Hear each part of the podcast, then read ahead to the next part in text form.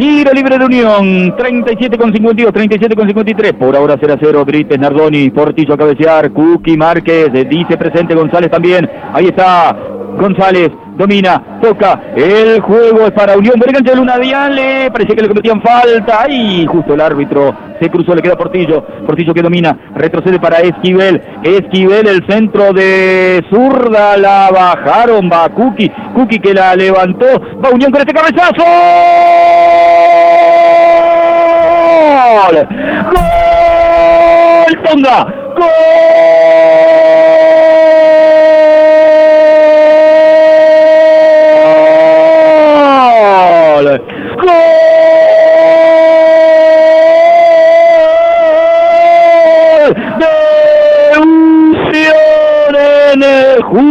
Junín en el Eva Perón de cabeza para aquí, dominio de Cookie González, claro, no era con el pie Tonga, era con la cabeza, cabeció casi como centro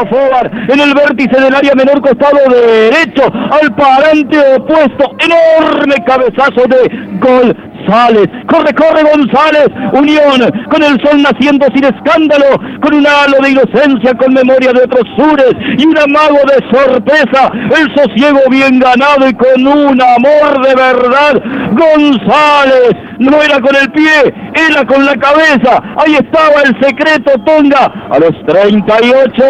Unión, González el Tonga Pipa, Unión 1 digo, Sarmiento nada.